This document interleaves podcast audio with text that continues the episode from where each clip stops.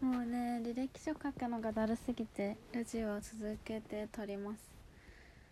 はあなんかもう明日志望度が低いところの面接だから正直行かなくていいんですけど内定出てるしちょっともう断れる時間でもないから一応準備はするんですけどまあそんなこんなでまあそういうのも関係してるんですけどあの転職活動でもっとこうすればよかったっていうのをお話しします。でそう明日なぜ志望度の低い面接にわざわざ行かなければならないのかっていうともう本当にこれが一番後悔なんですけどもっと応募する企業を厳選すればよかったなって思いました。あの最初にデューザの転職エージェントの方に会った時に転職の書類通過率は就活みたいに高くないですって言われたんですね。なんかその就活したことある人は分かると思うんですけど割となんか書類で落ちることってそんななんか7割も8割も高くなかったと思うんですけどまあなんか体感半分ぐらいは通らないですか？もちろん人によると思うんですけどなんか就活のあの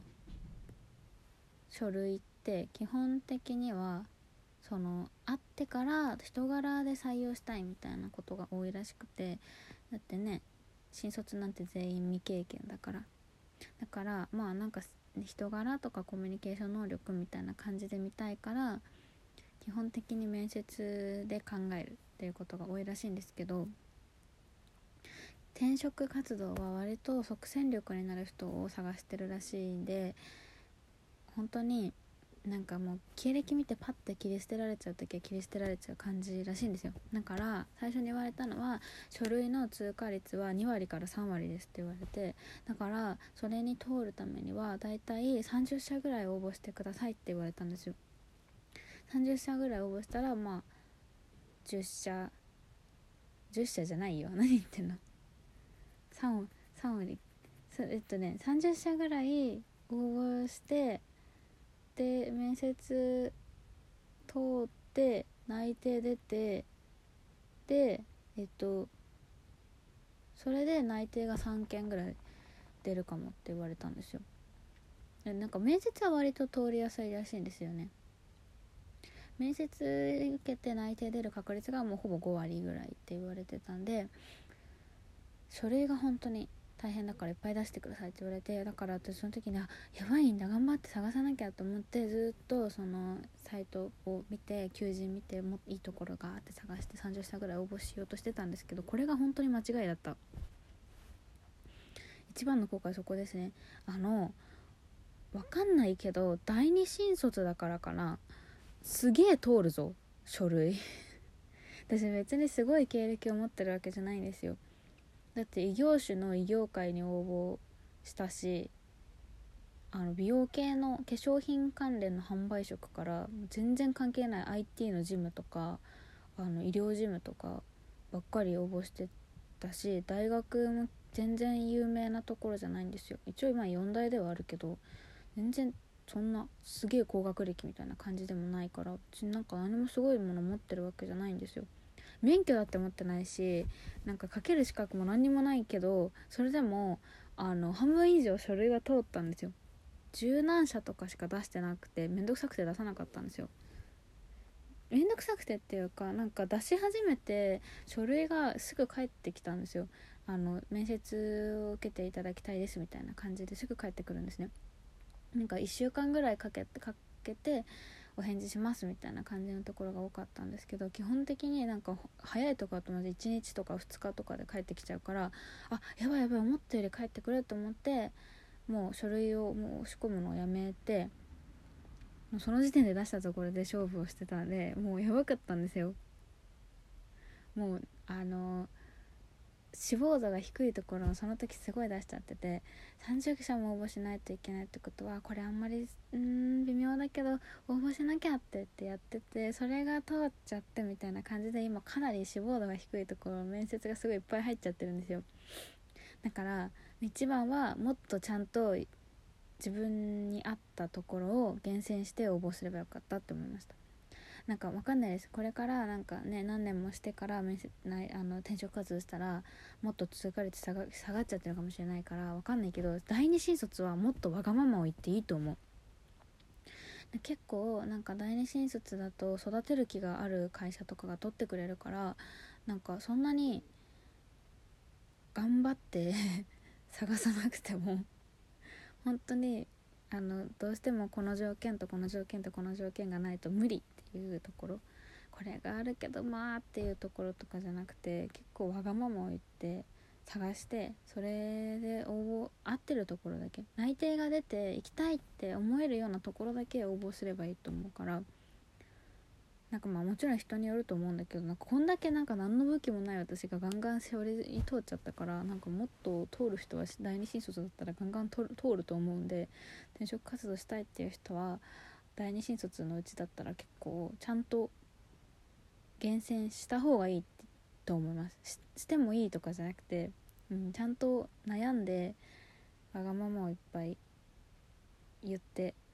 探した方がいいかなって思います。これが一番ですね。だから私本当になんかもう行きたくない面接が多すぎて面接なんてま基本は行きたくないですけどその志望度が低いところとか何言えばいいか分かんないし明日とか本当にマジで興味ないんですよ。だからまあ別に内定出ても断るしだから本当に自分の負担になるばっかりで、ね、だから今のところね2件ぐらいはもう内定とか関係なくマジ志望度が低すぎて普通に面接を断りました。明日も断りたかったんだけど何とも言えないので、はい、行かないかなっていう感じですけど受けます。あのねそうデューダー使ったっていうのは前回のラジオで言ったんですけどこれちょっと残念だなって思うところがあのエージェントの人がいるのは便利なんですけどデューダね一次面接は蹴れないんですよ。内定が出てたら蹴っていいらしいんですよ。蹴るっていうかまああの自体お断りすることできるんですけど内定が出る前の面接は一あの切っちゃいけなくてあ二次面接からはいいらしいんですけどなんでかわかんないけど一次面接は断れないから行ってくださいって言われて嫌なんだよね。なんか炎天職は特にそういうのないから普通になんか一身上の都合で辞退させていただきたく思いますみたいなメールを送ったんですけどデューダはね一次面接が断れないのでだからその分マジであの本当に一次面接からでもちゃんと行きたいって思うところを厳選して応募しないといけないと思うのでこれから転職活動する人はそこだけすごい気をつけてやってほしいと思います。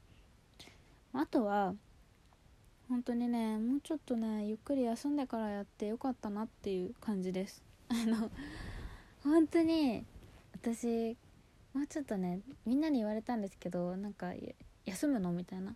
休んでから転職活動するのって言われたんですけどなんか内定がなかったりお金がなくなっちゃうのが心配ですぐ始めちゃったんだけどなんか中にはね仕事を辞める前に始めて辞めたらすぐ次の仕事に行けるように準備する人もいると思うんですけどなんかもう私はやめてからゆっくり様子見てやろうかなっていう感じだったんですけど そういうのがもう通用しない。基本はなんかやめて在職中にやってたら働き始めるのはやめて有給消化が終わってからぐらいだと思われちゃうからなんか微妙に辻褄が合わないんですよね。退職日からこう勤務可能日が。私はなんか一応4月7日が退職日だったんですけど会社からもしかしたら応援で入ってもらいたい入ってもらうかもしれないから20日ぐらいまでわからないですみたいに言われてて結局まあ7日退職にはなったんですけど、そういうのを言い訳にして面接の時はゴールデンウィーク明けから働きますっていうので言っててもしかしたら応援で入ってほしいかもしれないっていう話があるので退職日がちょっと前後する可能性があるので確実に勤務ができるところで5月7日からって書かせていただきましたみたいな話をしてたんですけどもうそういうのとかじゃなくてマジでがっつり2ヶ月ぐらい遊んで休んでから転職活動でよかったなって思った。なんかもうねダラダラする時間がない。もっとなんかね旅行に行ったりとかゴロゴロしたりとかまああと3週間1ヶ月ぐらいはね私は一応時間はあるっちゃあるんですけど遊びたかったなっていう感じがあるのでそこですね。若い人は特にあの急がなくても内定なんていくらでももらえると思うからほんと仕事なんて無限にあるしね。いいところいいところあると思うんでなんか休みたいなって思ってる人は休んでから仕事した方がいいと思います。のでまあちょっとお金を用意しておくといいかもね。私もともと貯金があったし実家暮らしだったからなんかもう別に食いっぱぐれるとかもないしなんかね自分で欲しいものがあっても貯金切り崩せばお金もあるしまあ今のところ普通にお給料入ってるから今月の分までは普通に満額で入るんで困らないのでまあ貯金をしておくとより安心して過ごせるかなと思うのでまあね心配になっちゃうよね。転職活動するとはいえ。ねあの休んでダラダラしてたら と思うんですけど若い人はマジで内定ちゃんと出るしすぐ出ると思うから気にしないでいっぱい遊んでからやっていいと思いますなんでまあもっとこうしたかったっていうのはもっと求人を厳選してからどうしても行きたいっていう会社だけ応募するっていうこととちょっとゆっくり休んでから始めてもよかったかなっていう感じですね。この2点が大事だと思うのではい。あの前回私が1個前のやつと照らし合わせて転職考えてる人はちょっといろいろ行動してみてください。はい。そんな感じで転職に関しての話は以上です。はい終わり。